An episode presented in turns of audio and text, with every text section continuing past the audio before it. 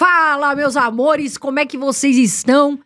Mais um episódio, estamos ao vivo no Irmãos Dias Podcast. Hoje a gente vai falar de tudo, tudo que vocês gostam. Bolsa de valores tá barata, não tá? Fundos imobiliários, qual setor tá valendo mais a pena? Ações.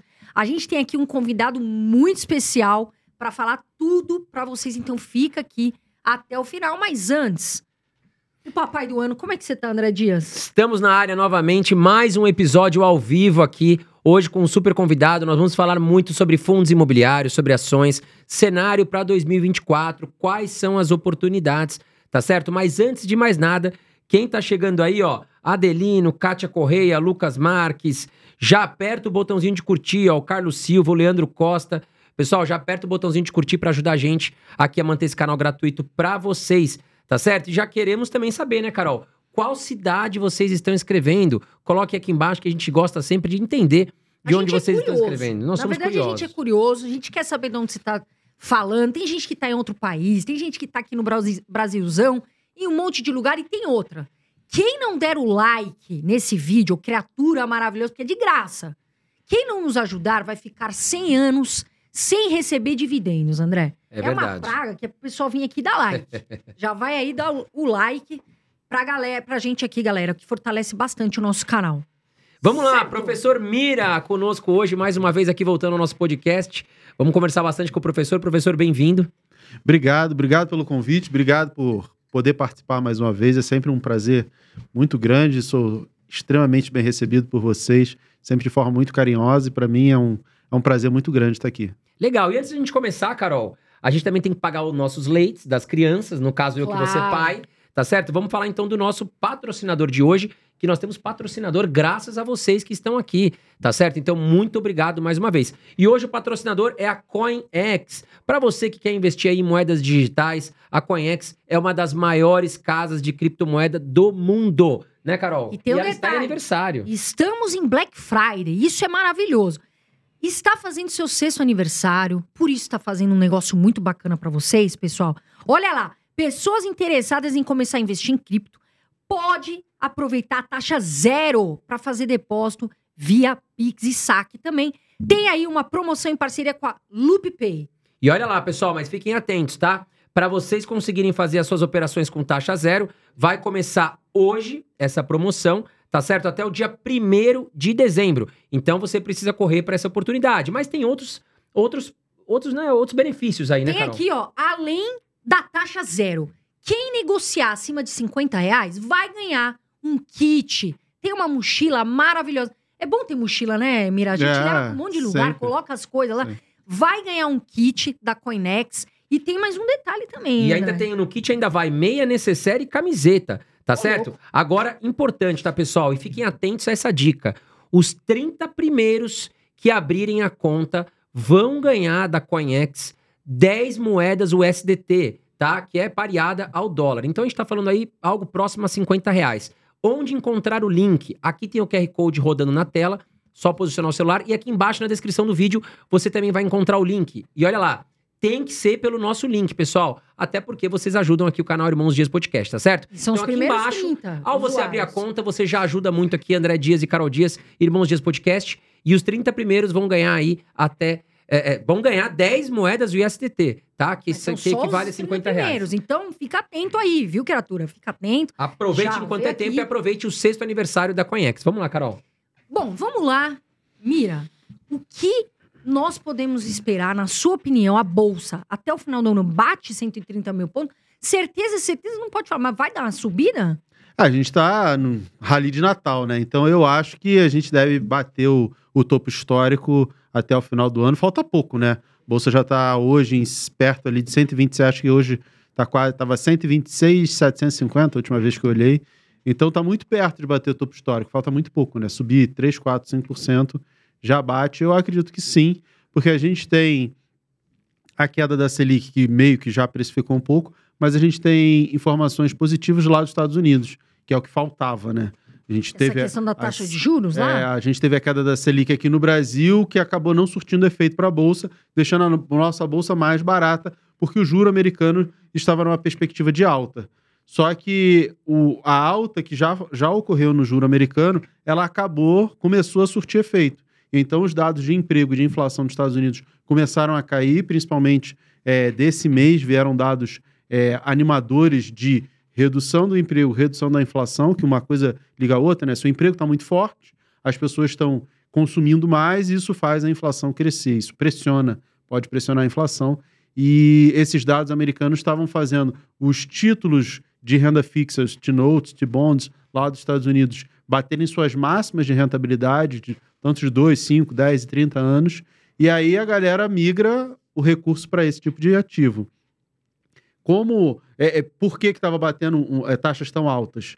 Porque se a inflação está alta significa, e persistentemente alta, significa que o Banco Central Americano ele precisa continuar subindo o juro por mais tempo até que isso faça efeito. A partir do momento que começou a surtir efeito, opa, o Banco Central parou de subir o juro. E se isso de fato não foi sazonal, não foi um efeito único, é, é, é algo mais prolongado e fez é, sentido, surtiu de fato efeito, o Banco Central Americano para de subir o juro e aí já começa a pensar quando vai cortar o juro. As apostas lá na CME, na Bolsa de Chicago, é praticamente 100% de que reunião de dezembro e janeiro o Banco Central Americano não vai subir o juro. E aí todo mundo já tá, já estava em 60 e poucos por cento as apostas de que o primeiro corte vai ser em maio. Estavam jogando só para o segundo semestre do ano que vem. O mercado começou a se antecipar, porque as notícias, opa, surtiu efeito, a inflação começou a reduzir, o, o é, os dados que vieram lá de PCI e um monte de coisa esse, durante esse mês é, mostraram isso. E aí o mercado americano começou a apostar num corte é, para maio.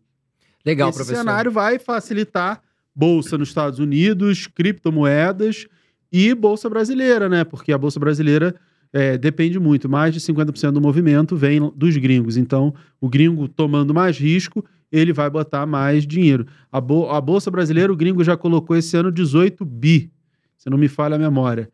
Esse mês ele colocou acho que 12 bi. Então, muito mais da metade do que o gringo colocou na nossa bolsa veio esse mês, porque ele ficou animado com a bolsa lá de fora, com, com a economia americana, e ele ficou mais tomador de risco. Não tem nada a ver com a bolsa brasileira, com o que aconteceu aqui. Aqui meio que já está tudo precificado. Mas olhando a questão do valuation da bolsa e da, do, das empresas que estão na bolsa, você acha que o mercado tá barato, tá bem atrativo nesse momento? Sim. Ou você acha que com essa alta de março para cá, que nós saímos de 95 mil para 126 mil, já, já deu uma esticada? Ou não? Ainda tem grandes possibilidades aí? Não, ainda tem, ainda tem bastante espaço para a bolsa subir, tem muitas ações. A maioria delas ainda tem bastante espaço. É, Quais pra- setores e ações você acredita que estão de uma, mais de atrativos? uma maneira, assim, de uma maneira geral, a bolsa ainda tem muito espaço. Por que, que a bolsa tem espaço? Porque a bolsa é reflexo da economia, da economia real. Quando você vai no posto de gasolina, você está botando a gasolina lá de uma empresa listada ou no Brasil ou em outro país. Quando você vai no supermercado, você compra arroz, tá, de repente comprando lá da Camil. Você tá sempre tá ligado à economia real. E se a gente tem um efeito inflacionário, se os preços sobem e você vai paga mais caro no produto que você compra, essa empresa está, pelo menos no seu faturamento bruto, faturando mais. Então, a inflação ela é repassada aos múltiplos das empresas. Por que eu estou falando isso? Porque ah, eu acho que a gente vai bater o topo histórico. Só que esse topo histórico, 130 mil pontos, ele foi há quase dois anos atrás. De lá para cá, a gente teve, sei lá, uns 20% de inflação. Então, se você jogar 20% sobre os 130 mil, a gente teria que subir muito mais do que 130 mil pontos e, e- e bater esses 130 mil topo histórico. Ainda tem espaço para a bolsa subir. A bolsa pode chegar a 150, 200, 300 mil pontos? Pode não, ela vai chegar. Agora, se vai levar 1, 2, 5, 10, 20, 50 anos é que a gente não sabe, né? Até por conta desse efeito inflacionário. Quando você tem a, a inflação, ela vai ser repassada para os números das empresas, e esses números cada vez serão maiores, maiores, maiores, e o valuation também vai ser maior. Não significa que o valor aumentou. Ele pode ter aumentado só de forma proporcional por conta da correção da inflação. E a gente sempre vai ter inflação, então o preço e os múltiplos, o valor justo, o teto, sempre vai estar aumentando das empresas. Então, ainda tem muita coisa barata? Tem. E claro, quem apanhou mais é quem tem maior possibilidade de subir. é, varejo, incorporação. E quem caiu menos, os setores mais resilientes, claro que esses também tendem a subir menos. Tá. Porque já não caiu muito. Então, você vai achar. Segura mais, né? Menos é, volátil. é, e tem, e tem a, a bolsa ainda não está em topo histórico. E várias ações estão em topo histórico. Você pega Itaú, tá lá, topo histórico, já bateu máximas das máximas lá. Banco do Brasil também, super o- topo. porque assim, o pessoal tá. O Banco do Brasil valorizou mais de 50% nos últimos 12 meses. Só que o PVP ainda tá barato, indica que tá barato. Você acha que tá na hora? Ainda tá uma oportunidade pessoal O comprar? problema do Banco do Brasil, ele está barato, ele sempre vai estar barato, porque o risco é, governamental, o risco de estatal é muito presente. Se você pegar o valor de mercado do Itaú e o valor de mercado do Banco do Brasil, o Banco do Brasil vale mais ou menos a metade. E eles dão mais ou menos o mesmo lucro. Aí você fala assim, empresa que dá o mesmo lucro, faz a mesma coisa, uma vale a metade da outra? Não vale, óbvio que não. Mas o Banco do Brasil tem um risco, que é o risco estatal. Eu trabalhei no Banco do Brasil, eu lembro que em 2015 é, eu estava lá e esse risco estatal estava muito presente e o Banco do Brasil é, não trabalhava focado no lucro, era um monte de coisa. Então, isso é muito perigoso, assim como é para Petrobras, é para o Banco do Brasil. Para o Banco do Brasil, um pouco menos, porque não tem. O que o Banco do Brasil faz não tem um efeito direto na inflação, né? Tem um efeito indireto, mas não tem um efeito direto. Já a Petrobras tem um efeito direto, né? Por isso que Exato. para ela é mais perigoso. O Banco do Brasil está barato e vai continuar barato durante quanto tempo? Eu acho que enquanto for estatal, ele vai continuar sempre barato. Mas isso te impede, o professor, de ter na carteira ou de recomendar? Eu tenho o Banco do Brasil na carteira, tenho, só que eu, eu tenho ele com a operação protegida de, de opções. É, por quê? Porque eu acho que em algum momento o governo vai fazer alguma coisa, vai Dá aquele é, susto, meter a medo, mão né? em alguma coisa, não meter a mão de que roubar, não, mas vai de repente direcionar ali a linha de crédito, subsídio, um monte de coisa, isso vai afetar os lucros do banco. Então, é Banco do Brasil e Petrobras eu tenho na carteira, mas ambos fazendo trade com opções para estar protegido, então se cair não tem risco.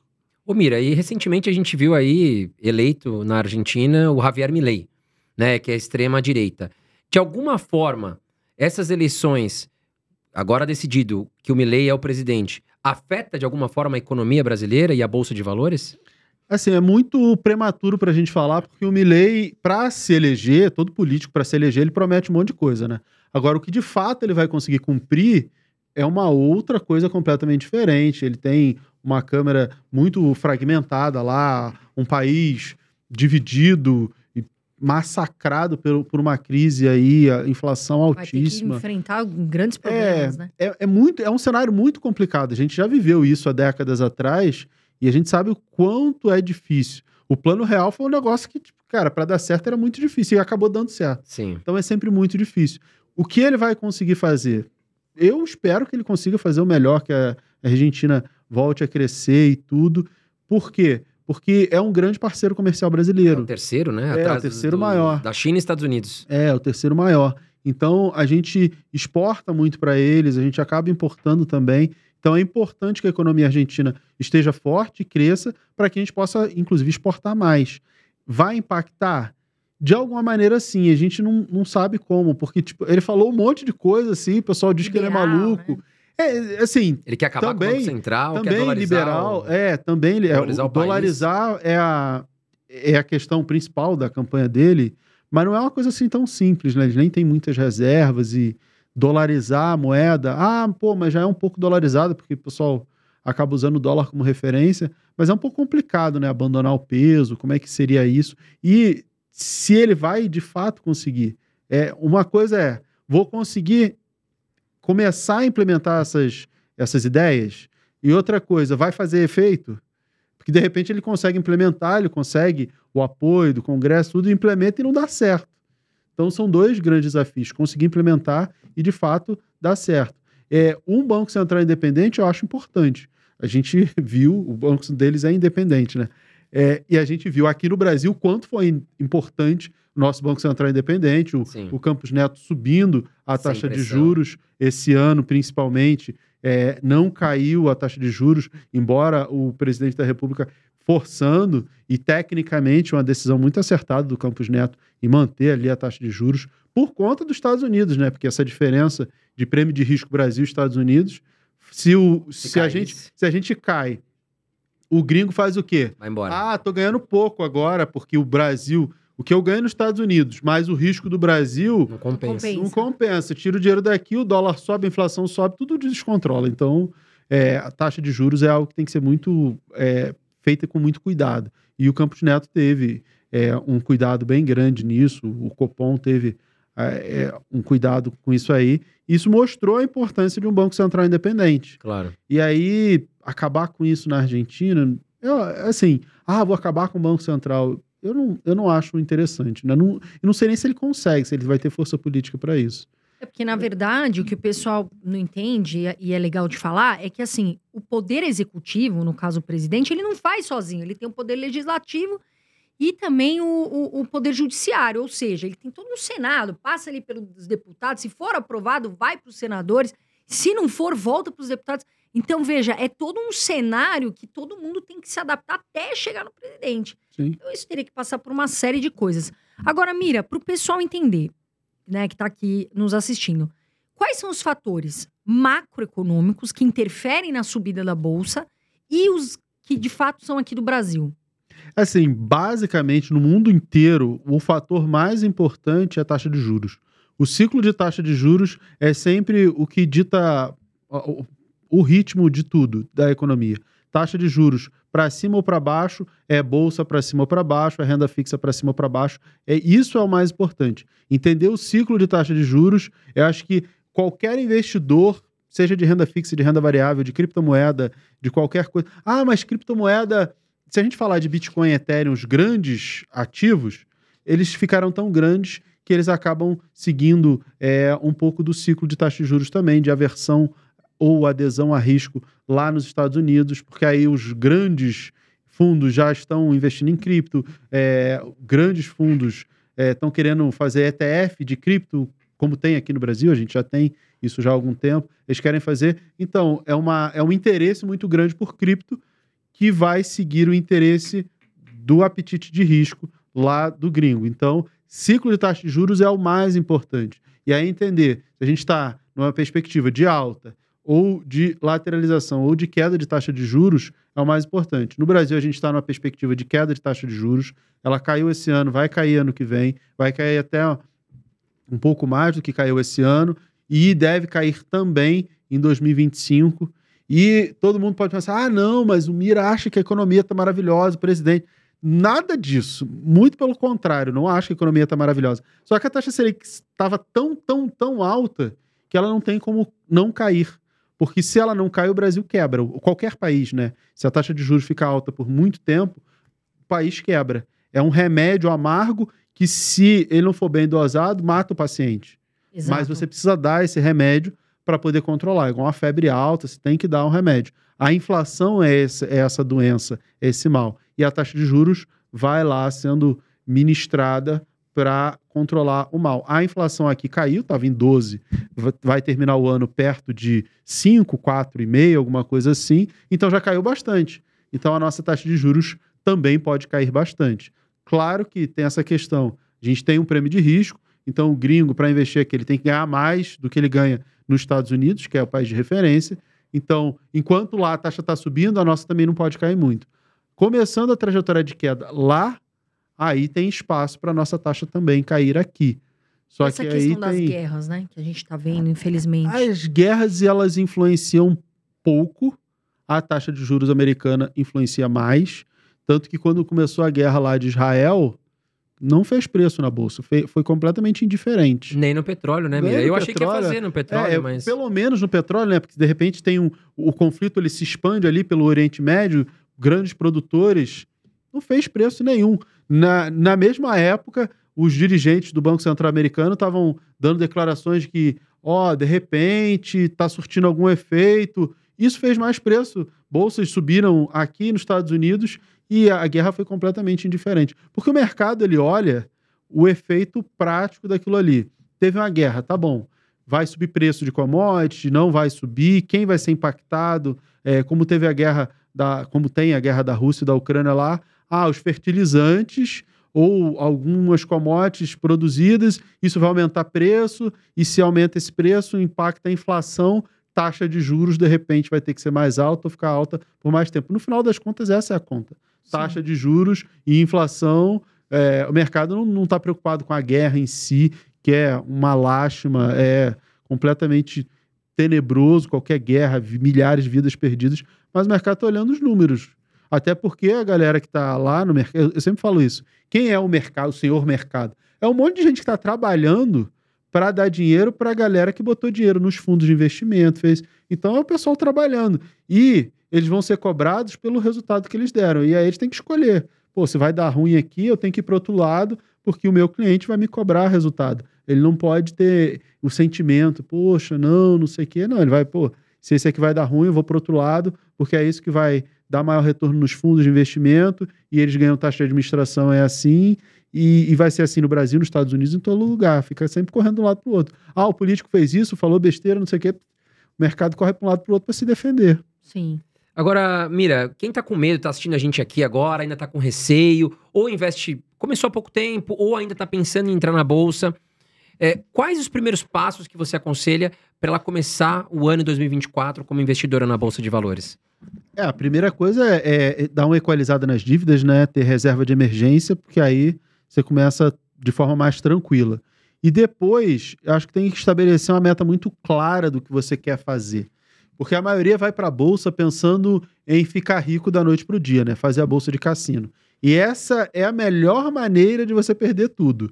Porque você sempre vai naquela aposta, naquela dica quente, ah, porque custa um real, vai para 10 reais. Se a ação fosse boa, ela não custava um real, já começa por aí. Né? Então, é, não é assim que funciona. É, eu acho importante estabelecer uma meta. Ah, eu quero viver de renda. Ah, é possível, é possível para todo mundo, só não vai ser rápido, vai levar muitos anos, sei lá, 10 anos, 15 anos, mas dá para viver de renda, dá para atingir a independência financeira. Eu saí da favela e atingi a independência financeira aos 35 anos, tem quase 10 anos atrás. Nem estava na internet, nem tinha nada disso. Era um trabalhador comum como todo mundo e atingi a independência financeira porque eu investi durante 18 anos para chegar nisso, entendeu? Então, dá, dá, todo mundo consegue, só que leva um, um pouco de tempo. É, tendo é, esse horizonte bem definido do que se quer da Bolsa de Valores, qualquer um consegue, não tem nenhum problema. É, eu acho que o caminho mais fácil é investir para longo prazo, aportar todos os meses, de forma constante e consciente, todo mês, separa uma parte do salário, faz a regrinha de 70, 30, separa 30% das suas receitas e investe, e investe para longo prazo, comprando ações e fundos imobiliários, pensando em retorno para daqui a 10, 20 anos, principalmente para um retorno mais voltado a dividendos. Esse é o caminho mais fácil. Ah, Mira, mas dá para fazer na bolsa, comprar um negócio que vai subir? Dá, eu faço isso, eu adoro, eu sou trader, eu faço trade, só que eu sou um profissional, eu tenho décadas, eu invisto há uns 27 anos, entendeu? Eu sou analista CNPI, eu sou profissional, sou planejador, sou um monte de coisas. Só que foram muitos e muitos anos de mercado. Eu tenho mais, mais de 10 anos trabalhando no mercado financeiro, entendeu? Então, é, eu não recomendo que as pessoas vão fazer trade ou diquinho, alguma coisa de início. Isso é uma evolução da experiência. Depois de anos investindo, você vai ter, é, vai se sentir mais confortável para tomar mais risco. E aí sim você pode fazer operações um pouco mais arriscadas, não tem problema. Mas de início, compra ações de boas empresas, ações de setores perenes, bancos, seguradoras, elétricas, é, saneamento, aquilo que daqui a 20 anos vai estar lá, são Aquela concessões. conta que sempre chega ali debaixo do É, são da conce- porta, né, Mira? Chega pra mim, eu minha vontade de devolver por ter. Sim, sim, mas são concessões normalmente de longo prazo, saneamento, elétricas, quando a gente fala. Bancos não vão acabar nunca. É, Então a gente tem ali é, uma série de setores muito resilientes que vão durar muito tempo, é, não são é, tão suscetíveis, conseguem repassar inflação para os seus preços. Então, são empresas que têm maior é, previsibilidade, sustentabilidade, elas, elas são mais Os contratos são mais longos, é, né? elas Já tem ali é uma são mais certa... resilientes, né? Agora, eu até ia te perguntar isso, Mira. Eu, eu vi até você comentando algo sobre day trade. Porque o que acontece? Tem muita gente que tá adotando isso como uma profissão, mas tá começando agora. Qual o recado que você tem pra falar pra essa turma? O que, que você acha disso? Não, o day trade é maravilhoso, eu gosto, eu faço day trade, é ótimo, mas day trade é uma profissão. Beleza, as pessoas vão adotar como profissão. Já é uma visão muito positiva, porque ninguém se torna profissional de nada num curso de final de semana, num, num mês. Num... Então, o day trade, para você ficar bom, você conseguir, o ideal é você estudar uns dois anos. Sim. Ah, mas eu não tenho tempo. Beleza, o médico, ele também não tem tempo, e ele tem que passar anos e anos e anos, porque Porque não, é algo... não é pra pessoa chegar, que a gente fala muito disso aqui, Mira, orientando as pessoas, pra ela chegar em um mês de bolsa e fazer essas loucuras, né? Ah, eu acho que vai cair, eu acho que vai subir. Isso é uma loucura e acontece muito, né, ô Mira? Infelizmente, muita gente vai atrás disso. Ah, subiu pra caramba. Aí depois que subiu, quer comprar aquilo que subiu. Por quê? Por que, que aquilo que subiu vai subir de novo? Não, a pessoa. é, por exemplo, ano que vem, muita gente vai investir em bolsa. Por quê? Porque vai mostrar o resultado de 2023. Ah, a bolsa subiu em 2023. Ah, então é a melhor coisa da vida, é a melhor coisa do mundo. Vai começar. E muita gente, de repente, vai entrar até caro, vai entrar atrasado. É normal esse efeito manada. O day trade é a mesma coisa. Ah, vou fazer porque eu vou ganhar dinheiro. Ou dá certo na primeira operação, que é a pior coisa que pode acontecer, né? Porque aí já dá certo de cara, ah, não, agora eu vou ficar milionário. Ah, eu ganhei, sei lá, 50% nessa operação. Aí botou um real, aí virou 1,50. Fala, caramba, se eu tivesse vendido a casa, aí tivesse posto todo o dinheiro, não sei o quê. Aí, não é assim que funciona, né? A sorte, é, o azar de dar sorte logo de cara, ele é muito complicado. O day trade é possível? É possível para todo mundo. Todo mundo pode, todo mundo consegue. Claro que consegue. O day trade ele só tem um, um único problema. Você precisa operar enquanto o mercado está funcionando, que é em horário comercial. E aí, você também precisa se sustentar, porque você precisa de grana para se sustentar. E aí, ou você trabalha e ganha dinheiro para se sustentar, ou você opera para aprender, porque você leva aí um bom tempo. Falei, uns dois anos é, operando, aprendendo, estudando, perdendo um pouco de dinheiro, aprendendo, até você ter uma maturidade suficiente para operar, ou você trabalha para ganhar dinheiro. E aí, esse é o grande conflito, esse é o grande problema. Como é que você trabalha durante se o dia hein? e também aprende e treina durante o dia? E- esse é o grande desafio para o day trade. Por isso que a imensa maioria perde dinheiro. Por quê? Porque quer pegar ali o horário do almoço enquanto você tá, não sei o quê. Rapidinho ali, É, 10 rapidinho, minutinhos. é. 15. E não é assim que você vira um profissional. Então, a, sei lá, 93% das pessoas que tentam day trade quebram a cara porque você não tem o preparo psicológico, a tranquilidade. Você já está com a obrigação e a necessidade de pagar a conta no final do mês. Então, você tem 30 dias ali para fazer dinheiro porque a conta vai chegar de qualquer jeito. E você não aprende. O day trade, é, você precisa de um dia pelo outro. Um dia você ganha, um dia você perde e tá tudo bem. E de repente tem mês que você vai terminar no negativo e tudo bem, porque outro mês você vai terminar super positivo e, e tá tudo certo. Dá para ganhar dinheiro day trade? Dá, dá. Tem um fundo, o, o RC do Claudinho, que o cara faz day trade acho que há 40 anos. O fundo, sei lá, quase 10 mil por cento de retorno. E, e faz day trade em índice, dólar, essas coisas.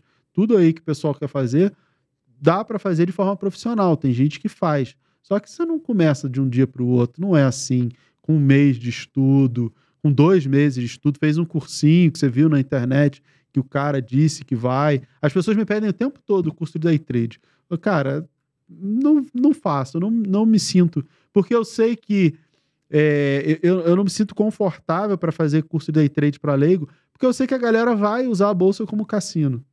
Complicado. E a responsabilidade é E a grande. responsabilidade é grande. Se eu, se eu fizer curso de day trade, vai ser assim: para quem já estudou comigo durante seis meses, um ano, aí beleza, você já tem maturidade para aprender sobre day trade. Para leigo, não tenho nenhuma vontade, acho que nunca vou fazer nada ensinando day trade para quem é leigo. Legal, Antes vamos da dar uma olhada gente- no chat? Eu ia falar isso antes da gente. A gente vai falar agora empresas. Inclusive, a primeira é muito perguntada.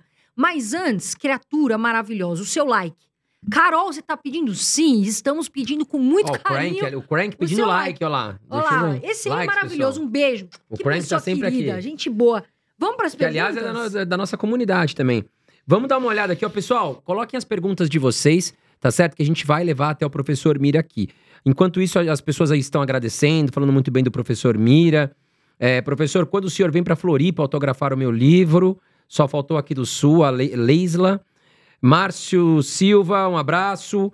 É, Luciana, o professor Mira é um ser humano incrível, inclusive nessas falas políticas ele não fica na torcida por político, tá certo? Um grande abraço aí, Vanesca também, de Rio das Outras, Rio de Janeiro. Pessoal, deixem as perguntas de vocês, daqui a pouquinho eu volto pro chat aqui, para que a gente possa levar perguntas para o professor. Agora, falando em ações, Mira, específicas, você citou que incorporadoras, construtoras e varejo podem se beneficiar com a queda da Selic. Você tem alguma preferência nesses dois setores que você poderia abrir com a gente? Ou ações não que são tem. interessantes? Não tem uma preferência. O varejo ele tá muito complicado, né? Apanhando ali. É, Lojas Renner é uma boa empresa do varejo. Magalu e Via estão apanhando pra caramba, embora tenham é, uma possibilidade de valorização interessante. Magalu, muita gente fala ali um preço justo ali na casa de uns três reais, então tem espaço para subir. Via eu acho um pouco mais complicada, não que assim é sempre muito importante as pessoas entenderem que é um setor muito mais arriscado, né? A gente não Sim. está falando de Itaú, de um bancão, um Bradesco que caiu, mas, nossa, é infinitamente melhor do que um varejo. Só que também eu não vou esperar que Itaú, Bradesco, Banco do Brasil, que vá dobrar. É- Essa oportunidade ela já passou, entendeu? Mas varejo tem sim ali oportunidades. Eu, a loja Renner eu acho interessante, ela tem esse negócio aí da, das roupas, da, da China e coisa e tal, essas brigas é, que tem, tem impactado, mas ainda é uma empresa interessante no varejo. É, varejo de- entre Magalu e Via, eu acho o Magalu um pouco melhor do que Via, embora a Via tenha um plano aí bem interessante, se vai dar certo ou não, a gente não sabe, mas meio que securitizar as dívidas, é, formar um, um, um FDIC lá, a outra forma de se financiar. Eu, eu achei interessante, mas assim, ideia interessante, isso virar realidade, dar resultado, é um outro caminho. Mas é, eu acho A interessante. Vivara é uma boa, né? Tem muita gente comentando. Você não acha, professor? É, o acha? problema da Vivara é ela é varejo, só que ela é um varejo mais classe média alta.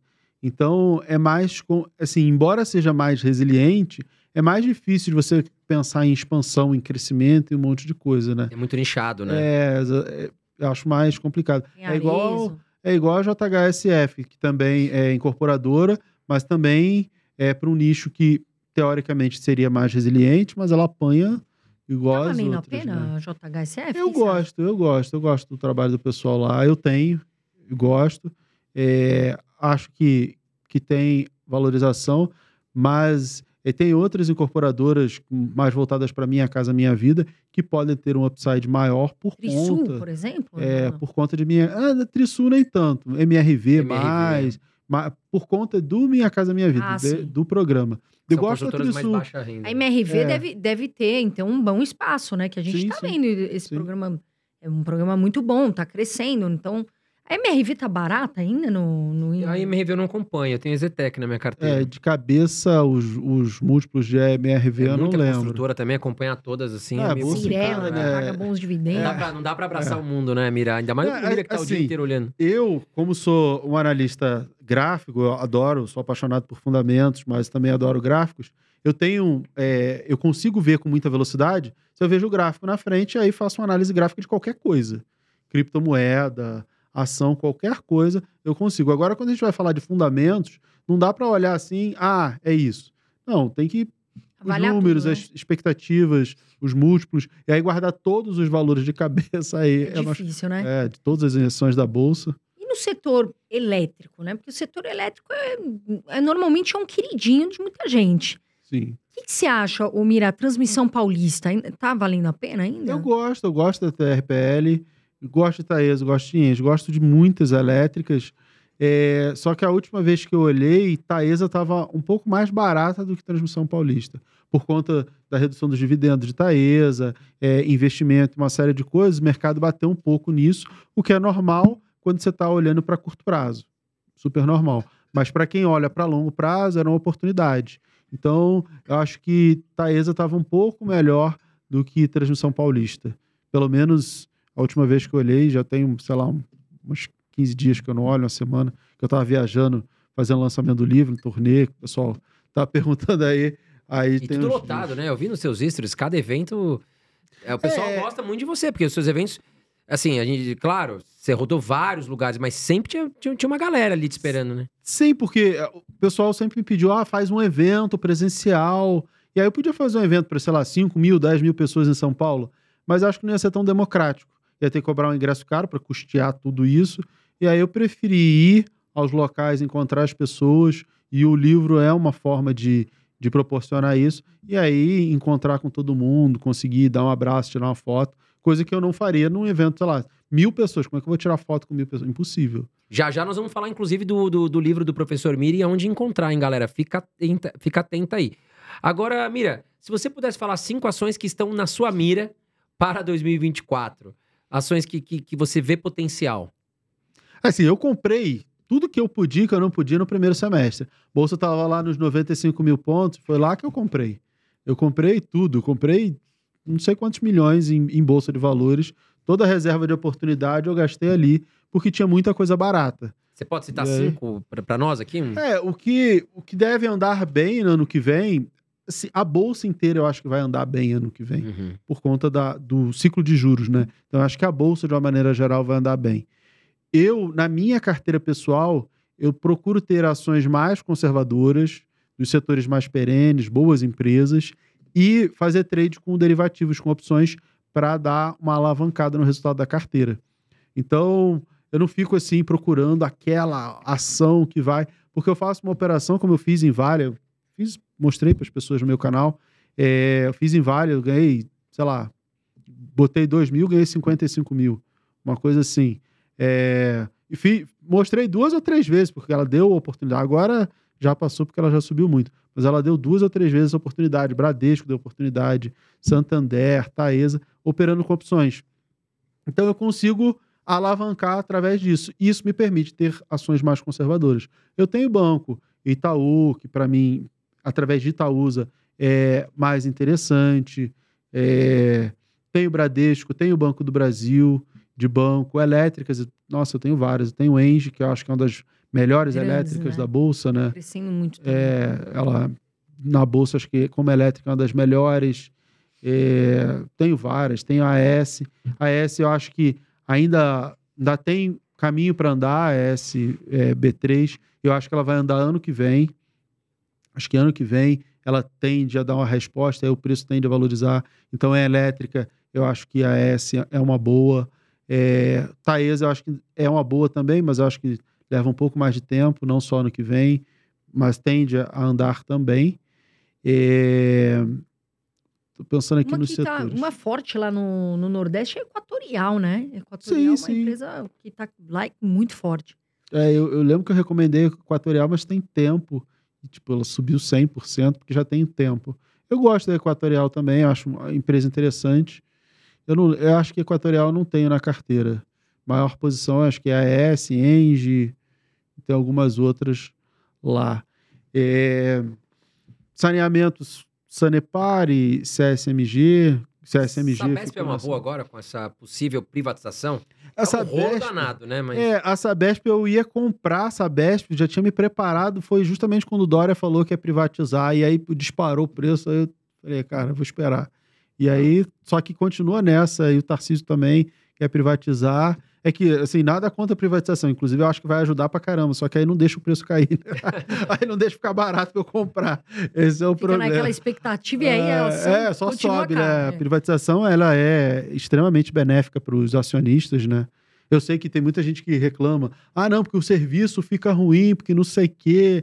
Pô, a, a Enel aqui em São Paulo é uma lástima, né? O serviço prestado e coisa e tal. Mas como a gente está falando do- da perspectiva do investidor, de ganhar dinheiro com investimento, a privatização ela é excelente para o investidor. E Sanepar? Sanepar você gosta, professor? Ah, é eu uma tenho- ação eu muito perguntada, né? Eu montei posição, comprei isso, acho que mais de 200 mil a em- 3 em reais ali, Sanepar. sabe? 4 tava num preço bem atrativo, né, Mira? Agora Foi subiu mais ou bastante. menos. Eu comprei Sanepar 11, né, por conta das opções, que aí eu consigo tradar opções com ela. 18, 20 reais, eu não lembro Subiu exatamente bem, o né? preço. É, subiu. Mas ela ficou um tempão o que é excelente para o investidor. Ela ficou, acho que, sei lá, um ou dois anos lá, Dá pra ir dá acumulando. para ir acumulando, que é aquela disciplina de comprar sempre. E aí agora subiu depois de um, um bom tempo que deu para a gente acumular bastante. E ela tem boas perspectivas. Eu acho que ano que vem ela ainda Tá valoriza um pouco mais. redondinha, né? Ela tem uma, uns fundamentos super redondos. Me perguntavam muito: você vai vender Sanepar? Você vai vender Sanepar? E o pessoal ficava bravo. Eu vou vender, não tá, não tá andando, mas a empresa é boa, é resiliente, é uma empresa que está num setor que vai crescer muito, que é saneamento. A gente, infelizmente, Ah, mas se alguém fala assim, precário. ah, você vai vender porque não tá andando, tá fazendo trade, tá querendo resposta rápida da Exato. bolsa, tá querendo retorno rápido, é isso que essas pessoas estão não, querendo. tá lá na minha carteira, vai continuar, não São tô pra longo vendendo. prazo. E longo prazo a gente fala mais 10 anos, né, Mira? É. Então você tem que, se você acredita que a empresa vai bem no futuro, se você acha que tem potencial, se ela tá andando de lado há muito tempo, é uma boa oportunidade Tá para você acumulando ela por um preço interessante, como aconteceu com a Sanepar e eu fiz isso também. E esse é o erro que eu falei lá no começo. Você perguntou, ah, o que a pessoa que está começando a investir precisa fazer? Falei, estabelece sua meta, seu objetivo, o que você quer fazer, porque aí fica mais fácil. Ah, não, vou comprar a empresa para longo prazo. Você já tem esse mindset. Dividendo, longo prazo.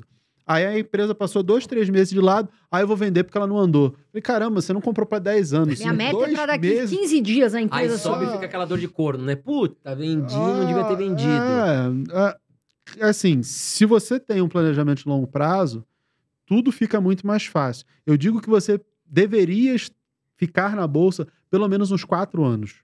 Porque aí provavelmente você passou por uma crise, por uma alta da bolsa, por um movimento de taxa de juros de sobe ou desce. Você já viveu isso e aí vai deixar de ser novidade. Você passou por pelo menos uma eleição presidencial, né? Aí no meio de quatro anos você vai, de repente, passa até por duas, né? Pega o final de uma, o começo de outra ali e você vê toda essa volatilidade e perde o medo.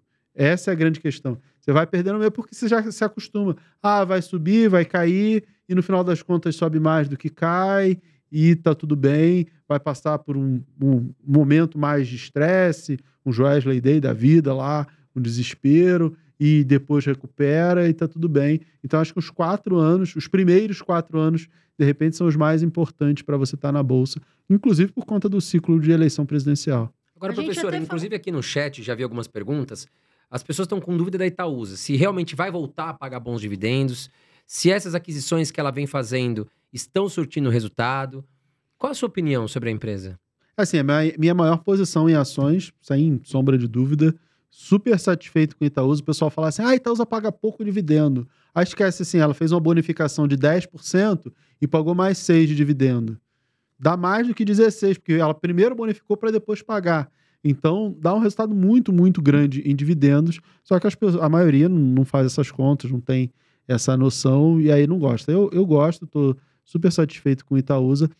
Ela fez um processo de investimento, tem a EGEA lá, um monte de coisa, e isso tende a dar resultado. O próprio presidente da empresa já disse que agora eles vão esperar dar resultado, o que significa que ela tende a pagar mais dividendos, sim, E voltar ela a vendeu uma boa parte da XP, né? Deve pegar essa parte também e, de repente, remunerar os acionistas Sim. agora, né? É, ou reduz é, endividamento, que ela tem debêntures emitidas, o que também faz sobrar mais dinheiro e remunerar Que é melhor bom para os acionistas. dividendo. É, e aí, ou então distribui o lucro, que também melhora os dividendos. Então, são várias maneiras. Mas o fato dela parar com os investimentos, porque já investiu muito, para esperar dar retorno, isso deve fazer o, o aumentar o dividendo. A expectativa é essa, dito pelo próprio presidente da empresa. É, porque de bobo não tem nada, né? O pessoal. É, O Setúbal falou uma época que a intenção dele era ter 15 empresas, né? Então, É. tá fazendo. Assim, tá, É, tá querendo fazer boas setores aquisições. interessantes, resilientes, Diferentes banco, receitas, saneamento, né? é. Tem um pouquinho de CCR também, tem um monte de coisa ali. Inclusive, tem bons resultados. É uma Sim. empresa que apresenta bons resultados. Sim. Agora, uma empresa que é muito falada é a Clabin. Muita gente pergunta. O que, que você acha, o, o Mira? Eu tenho, tenho, tá na carteira de 50 reais, inclusive, com a carteira que eu faço no YouTube para desmistificar, para mostrar que qualquer um consegue começar com pouco dinheiro. É, eu acho que compõe bem uma carteira, porque ela está muito atrelada ao dólar, né? Então é até um pouco defensiva, mas esquecendo o dólar, é um negócio muito interessante. É, celulose, acho que ninguém vai parar de usar papel, celulose, nem nada disso. Papelão. É, papelão para embalagem, essas coisas. Então, é, eu ainda mais com o e-commerce, né? Explodiu a necessidade Exato. de embalagem. É, eu acho que o e-commerce é uma coisa meio que reversível, essa necessidade de embalagem também é reversível para Clabin. É, eu gosto da empresa, mas entendo que é uma empresa para longo prazo. Porque é uma empresa que gosta de trabalhar alavancada, gosta de trabalhar endividada para lançar Puma 1, Puma 2, Puma 3, faz os seus grandes projetos para aumento de produção, mas está sempre alavancada, então tem sempre uma, uma dívida maior e as pessoas têm que estar confortáveis com isso. Mas o iniciante, assim. você acha que, por exemplo, o iniciante vai começar agora, ele deve, por exemplo, olhar para a Clabin? Sim, sim, eu acho que ca- cabe na carteira. Ca- Tanto que eu coloquei na carteira de 50 reais, com 50 reais você consegue investir. É uma empresa para longo prazo, uma empresa centenária aí, que você consegue investir, é, mas visando longo prazo. Sempre pensando bastante no longo prazo. Aliás, todas as empresas que eu recomendo para iniciantes, sempre a ideia é algo mais conservador e mais para longo prazo. Ah, mas eu queria um negócio mais arriscado. Tá bom, quando você tiver maturidade de conhecimento, isso vai ser natural. Vamos lá pro chat e dar uma, né, privilegiar um pouquinho aqui quem está ao vivo conosco. Ô, Brunito, dá uma, dá uma esquentada aqui para nós no ar, A condicionado. Vanessa Mendes Obrigada. perguntando aqui, professor, fala de Copel que também privatizou, se você acha que é uma boa. Eu gosto de Copel, botei na carteira de 50 reais, mas devo, vou até dar um spoiler aqui, devo trocar a Copel por Taesa na carteira de 50 reais, porque Copel subiu muito, né? E aí, não é que a Copel seja ruim, mas se você tem outras elétricas também boas, mais baratas, faz sentido. Isso é uma coisa que o Décio Bazin fala no livro dele, que eu acho excelente, até para quem está começando, é um livro muito bom, e mesmo sendo um livro de décadas, é lá da década de 90, é, se você tem duas empresas, de repente paga ali no mesmo nível é, de dividendo, e o preço sobe muito, o dividend yield vai cair.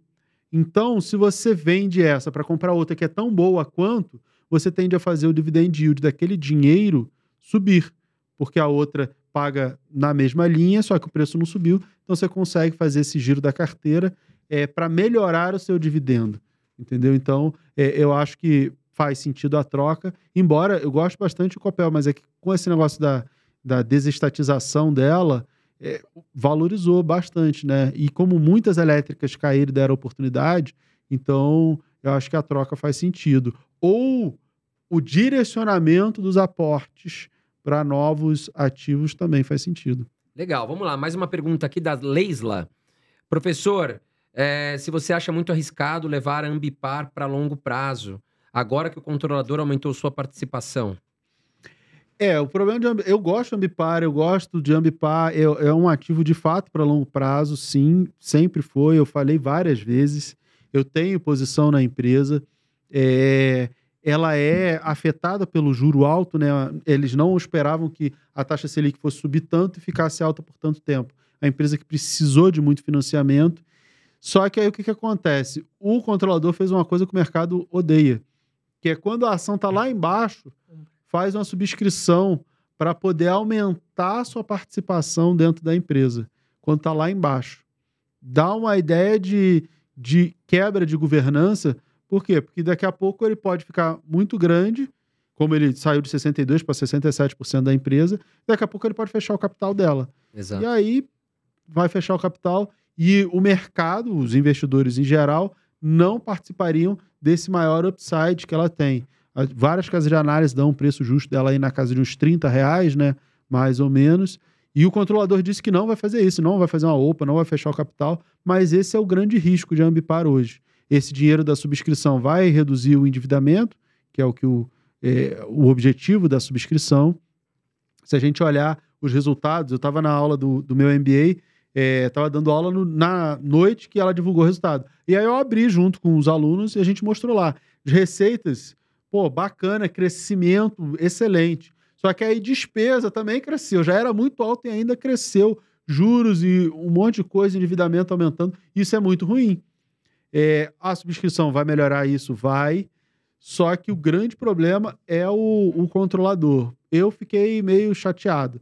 Quando, quando passar o meu preço médio, porque ela está abaixo do meu preço médio, meu preço médio acho que está na casa dos 20 e poucos reais, 22, alguma coisa assim. Quando ela passar, eu vou começar a me desfazer um pouco da empresa, porque essa quebra de confiança do controlador eu não, não acho legal. Legal, respondida aí a dúvida do seguidor. Vamos lá, Carol.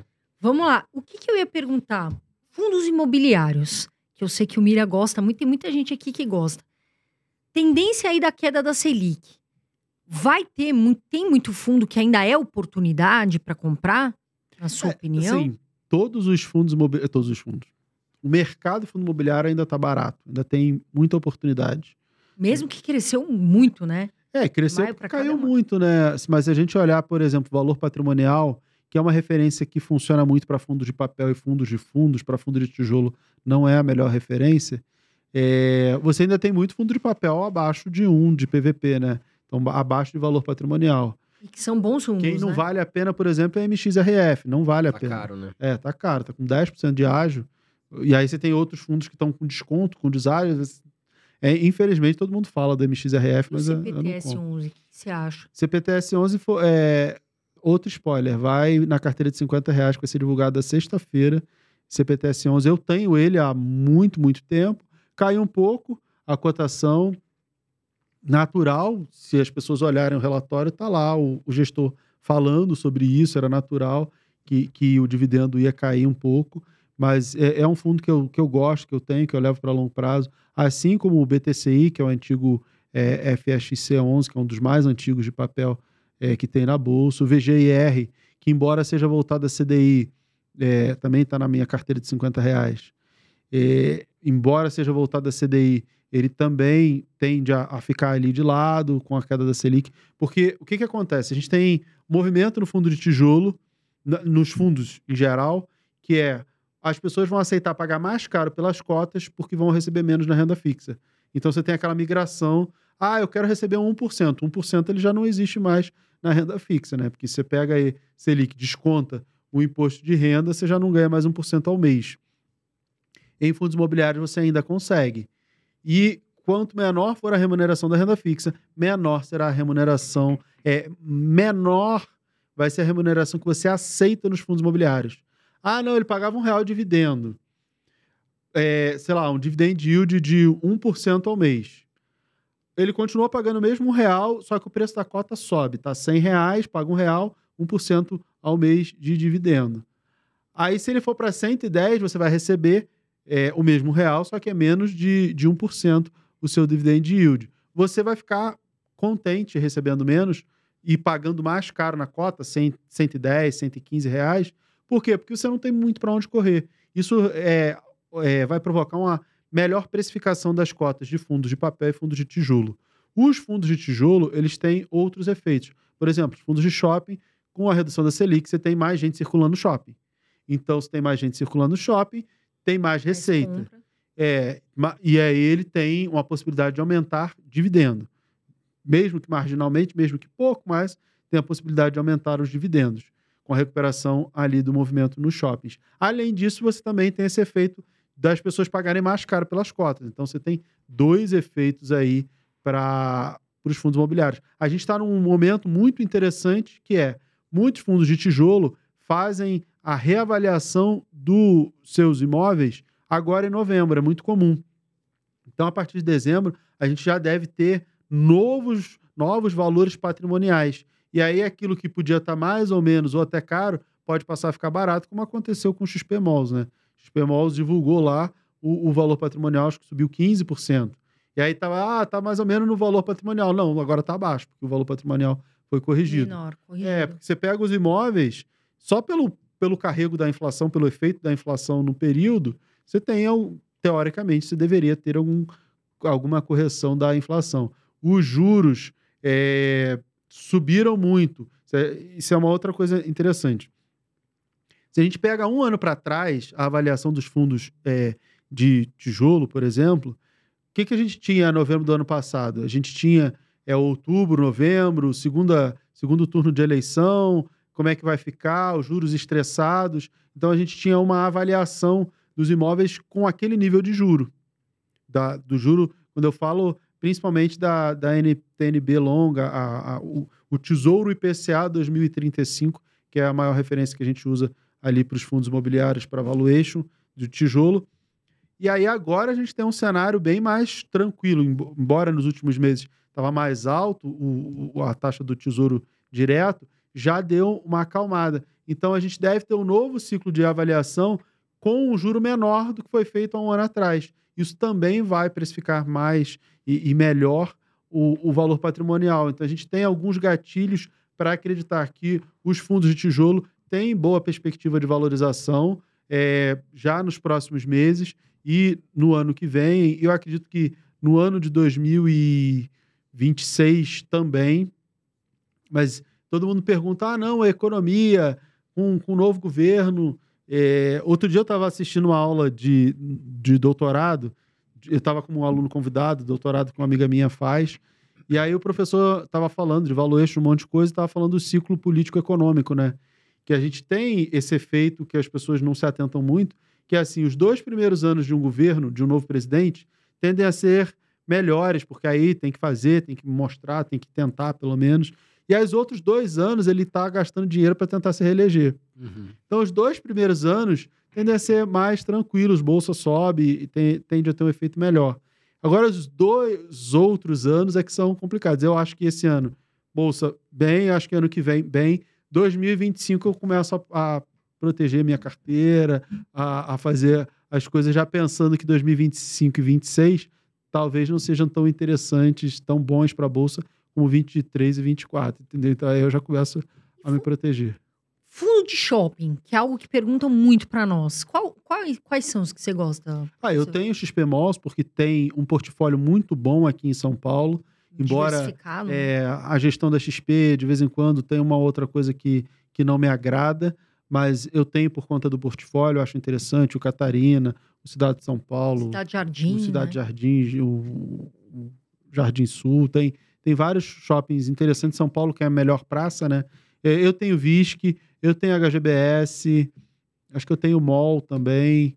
é, tenho bastante, principalmente XP Malls, VISC e HGBS, são os três principais da minha carteira para shopping. Eu gosto bastante de fundo imobiliário porque é a parcela da minha carteira é, muito geradora de dividendos, com esse, com esse único foco, dividendo, porque se você tem perspectiva de trade, de valorização, aí é melhor ir para ações. Elas Sim. têm mais essa perspectiva tá? de, de, De crescimento. É, porque tem uma coisa que ninguém, ninguém se atenta. Quem é do mercado se atenta, que é o payout do fundo imobiliário é 95%, né? Ele é obrigado a distribuir no mínimo 95% e não pode tomar dívida.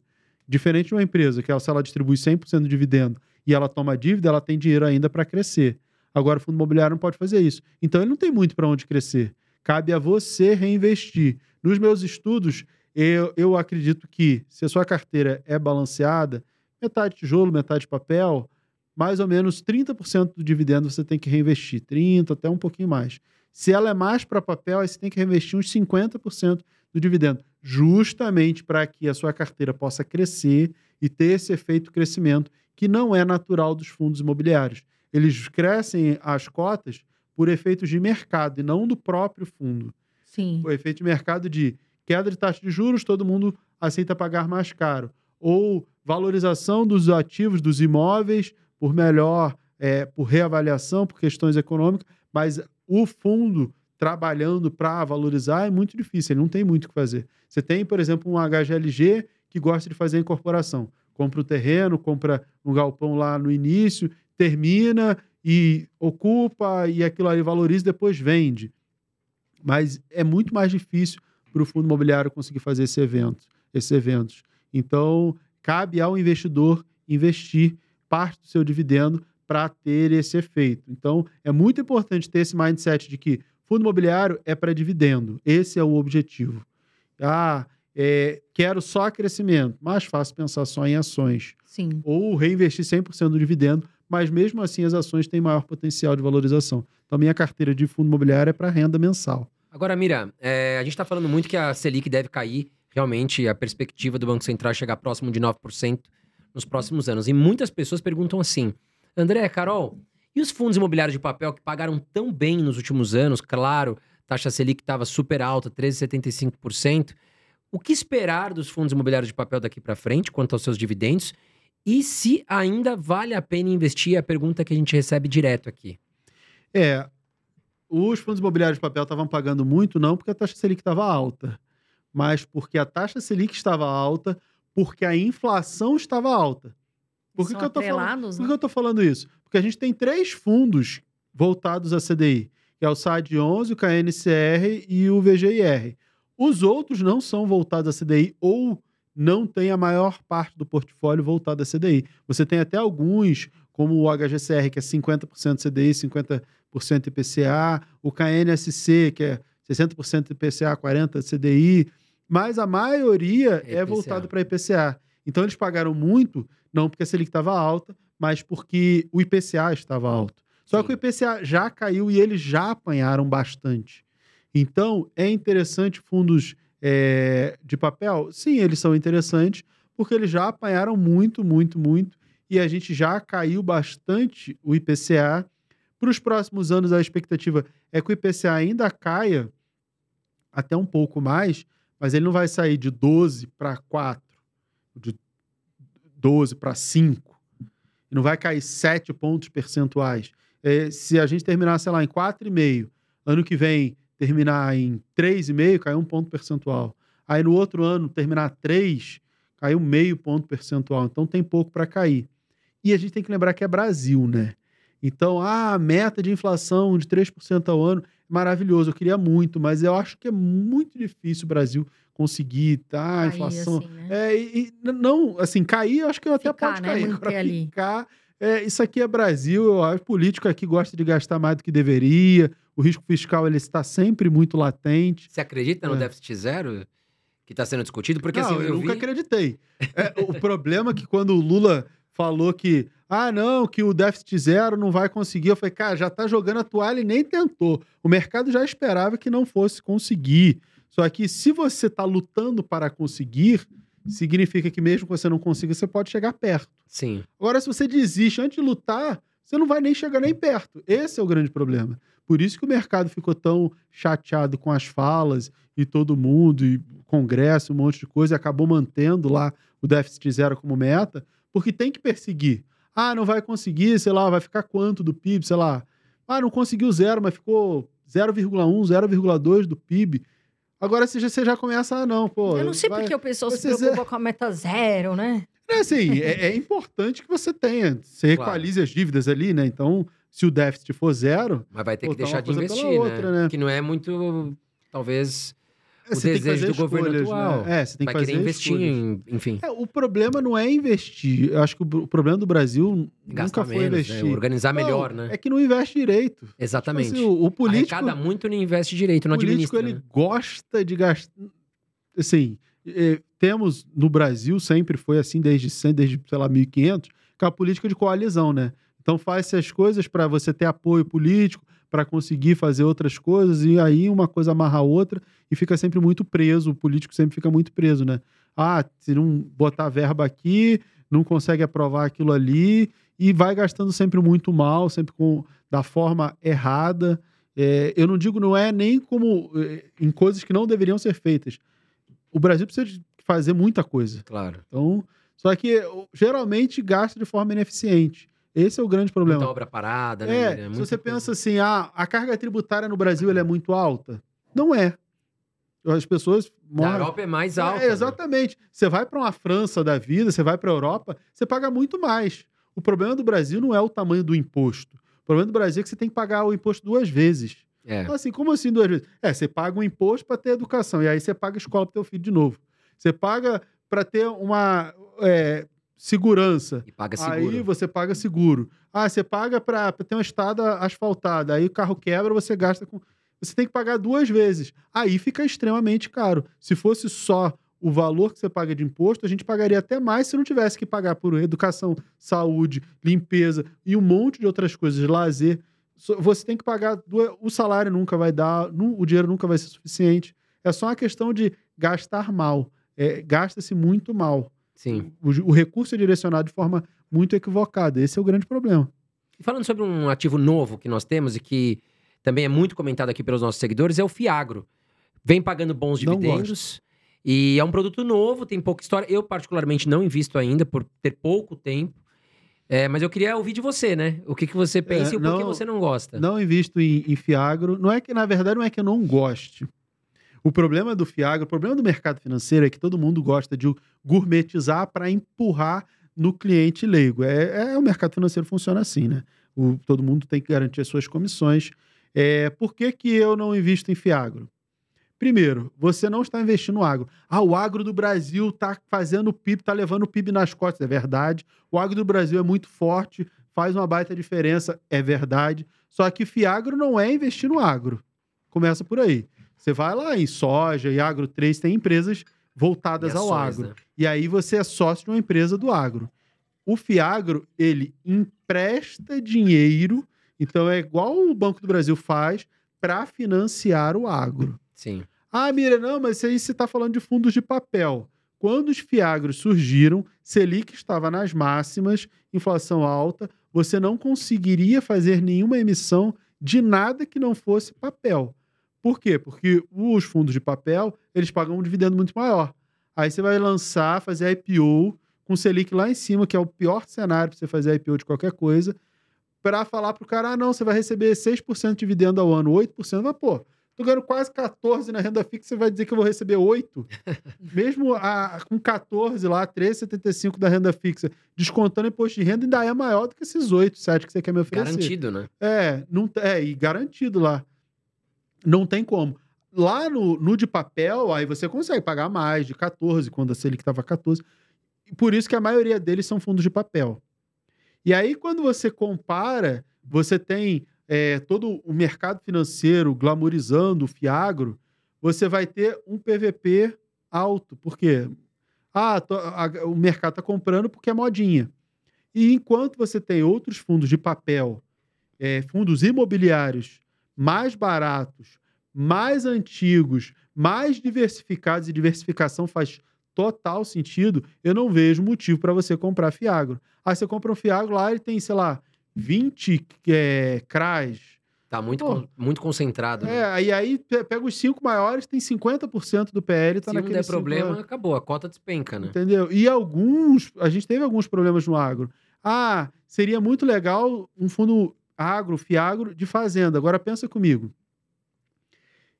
Para ter toda essa glamorização, o agro tem que estar bombando. Aí você pensa assim, o campo tá bombando, tá produzindo pra caramba. Aí você vai lá e faz uma oferta para comprar uma fazenda. O fazendeiro vai te vender caro ou barato?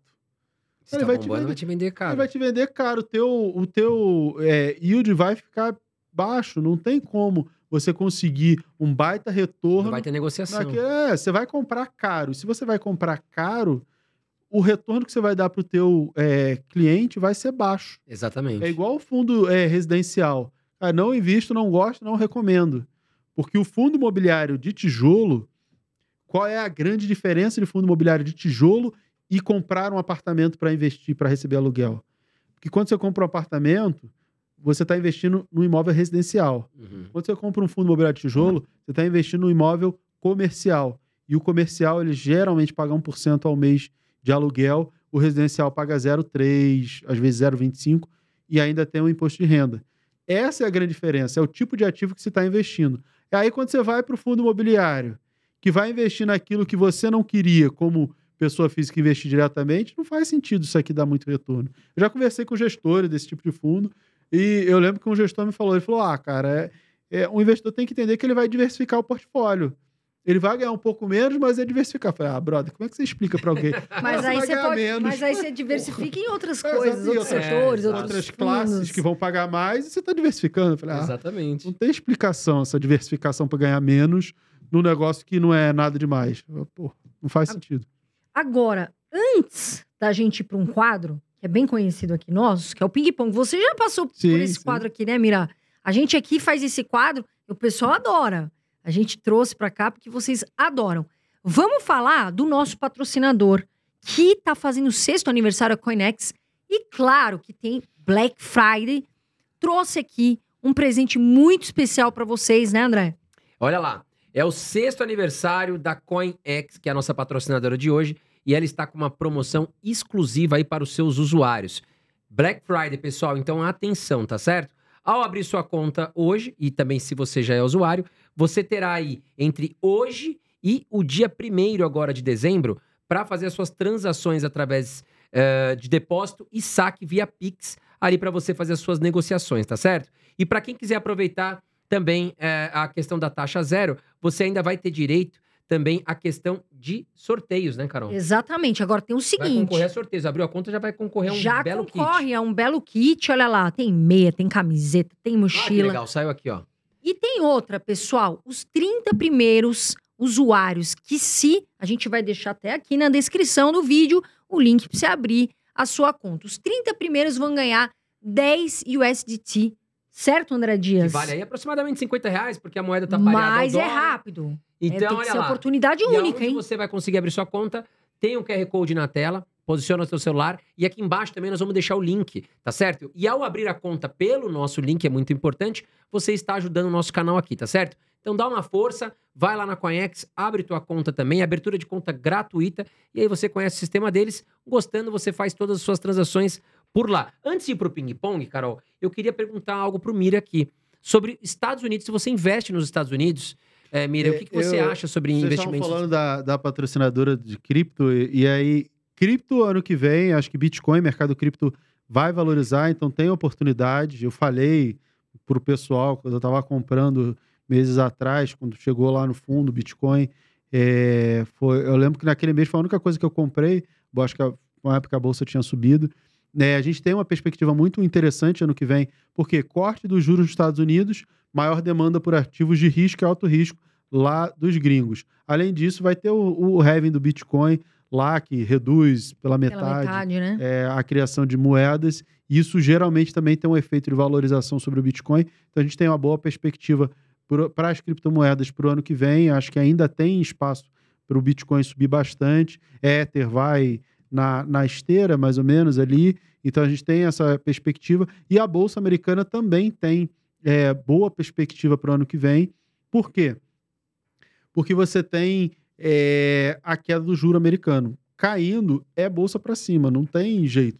Então, quando a gente olha, por exemplo, o IVVB11, pra, dá para olhar aqui no Brasil para acompanhar S&P, você consegue ver já uma reversão ali desse movimento mais lateral que já está há, sei lá, um ano mais ou menos, ou mais, desse movimento lateral, ele subindo para retomar uma trajetória de alta. Então, boa perspectiva para investimento no exterior, é, para quem gosta de investimento no exterior. E aí, uma coisa que eu falo, não invista no exterior para proteger sua carteira. Invista no exterior porque você vai investir em boas empresas. Exato. Porque você tem N maneiras de proteger sua carteira e geralmente, quando as pessoas pensam em investir no exterior para proteger a carteira, elas fazem isso de forma completamente equivocada, completamente errada. Porque você tem que fazer. Para pensar nesse tipo, ter esse mindset de investir no exterior para proteger sua carteira, você tem que saber o mínimo ali de estatística, saber o beta da sua carteira em relação aos ativos que você está. Porque, por exemplo, ah, eu vou comprar um monte de dólar para dolarizar a carteira. Aí o dólar cai, a bolsa sobe, você perde dinheiro nessa proteção. Então você tem que fazer é, contas minimamente para você fazer uma proteção bacana. E também tem em mente que se você é, investe no ativo que ele tende a valorizar quando a sua carteira desvaloriza, se sua carteira for meio a meio, por exemplo, esse ativo aqui vai crescer, sua carteira vai cair, sua carteira vai ficar sempre no zero a zero. E aí era mais fácil investir na renda fixa. Por isso que eu digo assim: ah, vou proteger a carteira? Eu acho super bacana proteger a carteira. Mas tem que ter o um mínimo de noção do que você está fazendo quando você fala de proteção, de beta da carteira em relação ao beta dos ativos que você está é, colocando, se está fazendo através de fundos, a correlação, se são muito correlacionados ou descorrelacionados. É, esse, essa mínima análise é importante fazer antes de pensar em, em proteção. Você prefere investir por ETFs ou por ações específicas nos Estados Unidos, Mira? Assim, eu nunca gostei de ETF. Por quê? Porque o ETF no Brasil era o BOVA11. Sim. O mercado do ETF no Brasil, ele desenvolveu, nos últimos dois anos, se desenvolveu bastante.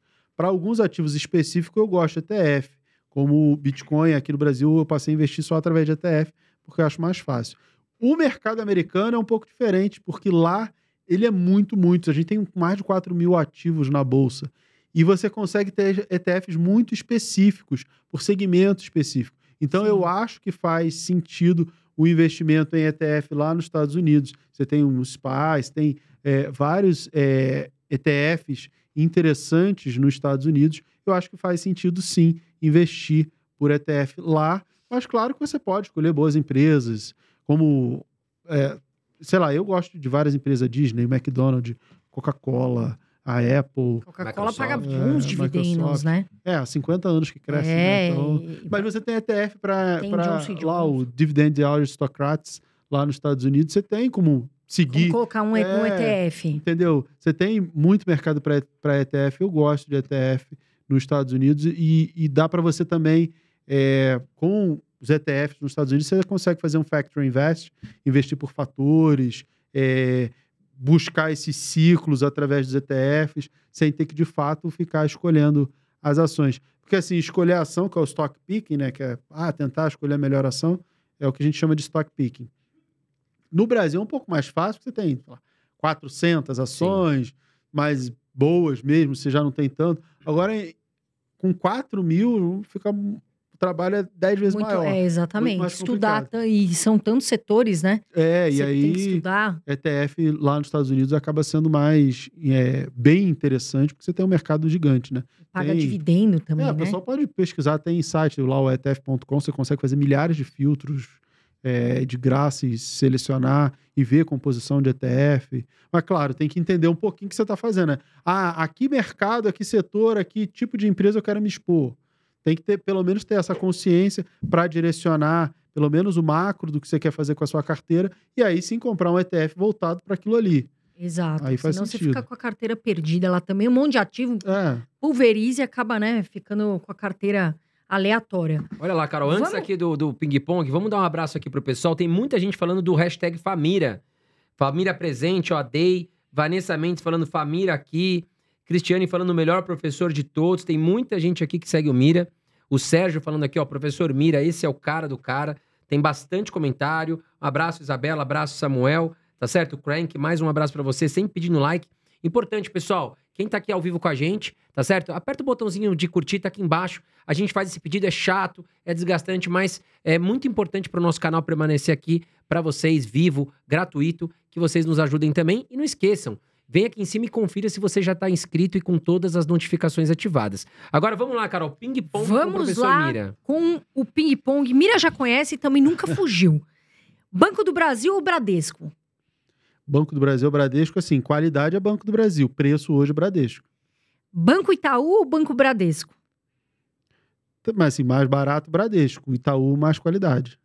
Banco Inter ou Nubank? Banco Inter ou Nubank. Assim, eu acho que Nubank tem uma melhor perspectiva, embora eu, eu ache que Nubank não vai ser o que muita gente acha, que ah, vai ser o maior banco do Brasil, vai... eh, Não é bem por aí. Taesa ou AS Brasil? A S tem mais potencial de valorização, mas eu gosto mais de Taesa. Porto Seguro ou BB Seguridade? Com seguridade acho que tá um pouco mais barato. Porto Seguro ou Caixa Seguridade? Porto Seguro ou Caixa, eu acho que Porto Seguro tá um pouco mais barato. Eu não lembro de cabeça, já tem um tempinho que eu olhei, porque Caixa Seguridade tá renovando as máximas históricas. Eu recomendei e a gente comprou, eu os alunos, quando tava 6,70, se não me falha a memória. E aí tá valorizando, valorizando, valorizando. Eu acho que Porto Seguro tá um pouco mais barato. Petrobras ou PetroRio? Assim, PetroRio, né? O problema de Petrobras é. Petrobras deveria valer o dobro, deveria, se não fosse estatal. Aí. E, e a gente está num momento um pouco tenso, um pouco complicado. Tenso, assim, o mercado não sabe exatamente como é que vai ser. Sexta-feira, é, às 11 horas, tem a divulgação do plano estratégico 24-28. Eu sei porque eu fui convidado, né? Eu recebi a assessoria de imprensa Petrobras, me convidou para participar do evento lá no Rio, mas aí não dá, né? Eu moro em São Paulo, até queria muito, mas eu tenho muito compromisso, eu vou participar online da conferência com analistas, tudo, para divulgar justamente como é que vai ser esse plano.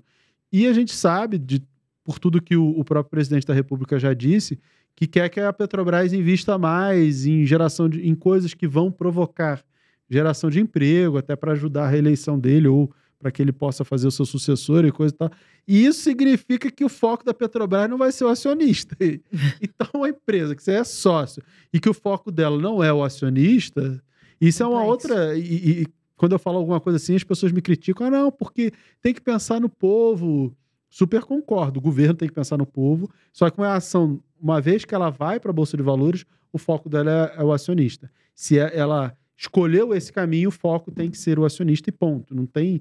Isso não cabe discussão. Ah, mas que a Petrobras tem que trabalhar em prol do povo brasileiro.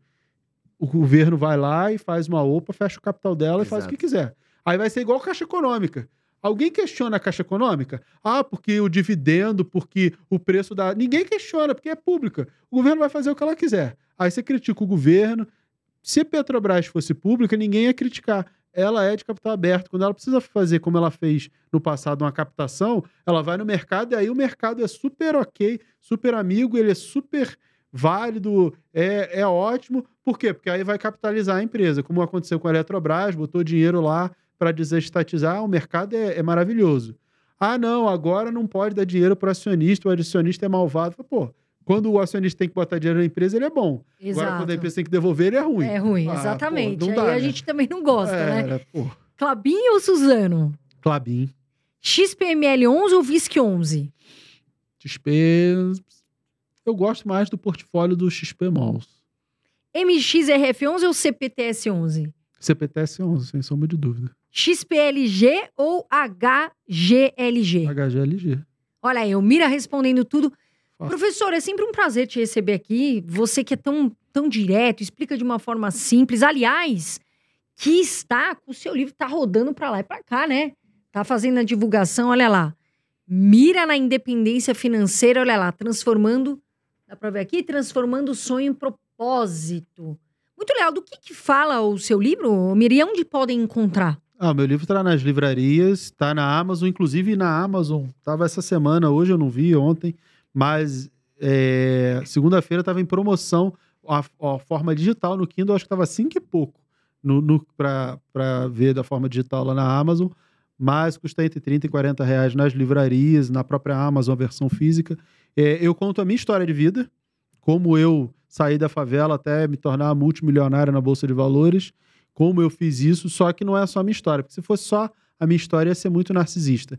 Então, é a minha história com o que eu fiz de investimento, com as lições de investimento que eu aprendi, é, acertando e errando, quando eu fiz consórcio e vi que era furada, é, depois, como gerente de banco também, tendo certeza que era uma furada. É, quando eu fiz financiamento, vendi para morar de aluguel. Então, tudo que eu falo, que eu ensino, que eu explico para as pessoas, eu vivi, eu fiz de fato.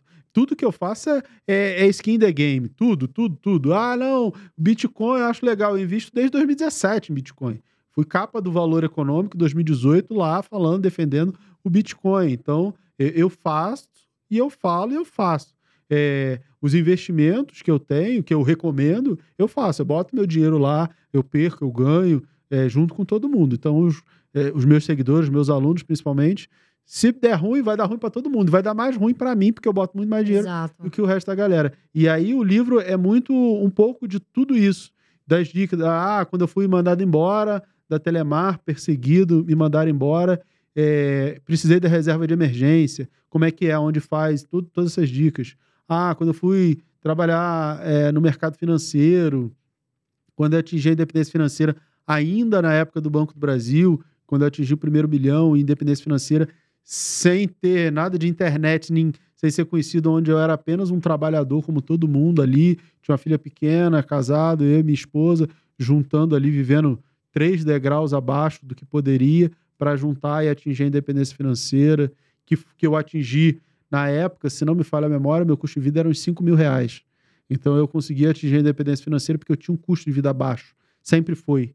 E o, o meu grande, é, eu acho que o grande segredo do meu triunfo foi eu morava na favela, então eu- privação de tudo, vivia com muito pouco.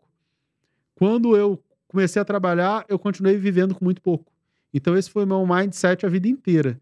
Eu, sei, eu hoje eu vivo, sei lá, 10 degraus, 20 degraus abaixo do que eu poderia. Ah, Sim. poderia estar andando de, de Ferrari, podia ter uma, uma dúzia de é- Ferrari, Você podia ter um continua. avião, helicóptero, podia ter um monte de coisa. Continua Exato. ali sendo a- a mesma pessoa de sempre, porque o dinheiro ele, ele mostra quem a gente é de verdade, né? Ele bota pra fora o que a gente sempre foi. E eu continuo sendo exatamente a mesma pessoa. Eu sempre fui o que eu, eu sou o que eu sempre fui. Então, Ter o que dinheiro- precisa, né, Mira? É, não faz diferença. Nada Ah, pra agradar os outros. É, zeros a mais na conta são muito interessantes, mas pra, eu, eu sempre tive um mindset de, ah, vou ganhar um milhão de reais. Aí eu penso assim, isso vai me dar por mês um salário de 5 mil, de 10 mil. Eu sempre pensei no quanto eu ia ter de renda mensal com aquele dinheiro. Ah, eu vou fazer, eu vou ganhar mil reais. Quanto eu vou ter de renda mensal? Ah, se eu ganhar 10 mil, eu ganhei na loteria. Ganhei 10 milhões na Mega da Virada. Eu não jogo, né? Então eu nunca vou ganhar na Mega da Virada. Eu- se, é, se é jogo de azar, eu não gosto de coisa. Eu gosto de sorte, não gosto de azar. Então eu, eu trabalho e eu faço o meu, eu não jogo na loteria. Mas se eu ganhasse 200 milhões, eu ia ficar pensando assim: ah, 1% ao mês dá 2 milhões, eu ia ter um salário de jogador de futebol. Na minha cabeça sempre foi esse: o salário que eu vou ter mensal pro resto da minha vida. Sempre foi esse mindset. É um pouco disso que eu conto no livro. É, e aí tem um pouco da minha história, um pouco de, de dicas, também para não ficar chato. É uma leitura super simples, eu procurei fazer leve. O pessoal diz que em uma sentada, duas, você consegue ler o livro todo. Ai, que bom. É, Isso é a importante, ideia- né? O pessoal é. lê de forma simples, né? É porque Entender. as pessoas não gostam muito de ler livro, né? Então. Não, mas agora É, vai, ser- vai é. gostar a criatura, que é importante, É, hein? Então tem que ser uma importante. história. História tem, tem uma dramaticidade, tem, tipo, série da Netflix. Caramba, que legal. É, foi, foi contado numa história que seja é, agradável para as pessoas. E aonde o Legal. pessoal te encontra, ô Mira? YouTube, Professor Mira, Instagram, Professor Mira, meus principais redes, YouTube, Instagram. É, tem meu canal lá, mas é, como tem muitos canais fake no Telegram, é, eu prefiro que me sigam no YouTube e Professor no Mira. Instagram, é Professor Mira. Mira, Legal. quero te agradecer. Desculpa, Andrezinho. Parece... Vai lá, manda bala, pode falar. Eu só ia te agradecer, agradecer seu tempo, que a gente sabe que é difícil, que você tem muita coisa para fazer, ensina muita gente. Quero falar que é fantástico o seu trabalho. Da minha parte, pessoal, esse canal é de vocês. Obrigada por vocês estarem aqui. É muito importante, a gente fica muito feliz que vocês estejam estudando e que também vocês apoiem o nosso canal, tá certo? Eu sempre falo, voa Brasil, quem investe futuro agradece. Um beijão, eu vejo vocês no próximo vídeo. Valeu, pessoal. E ó, mandando um abraço aqui também pro Alisson. Ele falou assim, ó, papo show. Gente, pra quem não sabe, o André tem 1,85m de altura, é todo saradão, bronzeado e joga muito bem beat tênis. É o Alisson que joga beat tênis comigo, tá aqui Ah. tirando sarro, porque eu tenho Mas a 1,71m. Difícil. Mas é. O resto é verdade. O resto é sincero. O resto é verdade. Ele foi morar no Texas. Abração pra você, Alisson. Muita sorte pra você. Gente, um abraço. Fiquem com Deus. Obrigado. Hoje trouxemos aqui uma estrela da Bolsa de Valores, professor Mira. E não esqueçam de apertar o botãozinho de curtir, tá certo? Fui. Um abraço pra vocês aí. Obrigado. Tchau, tchau.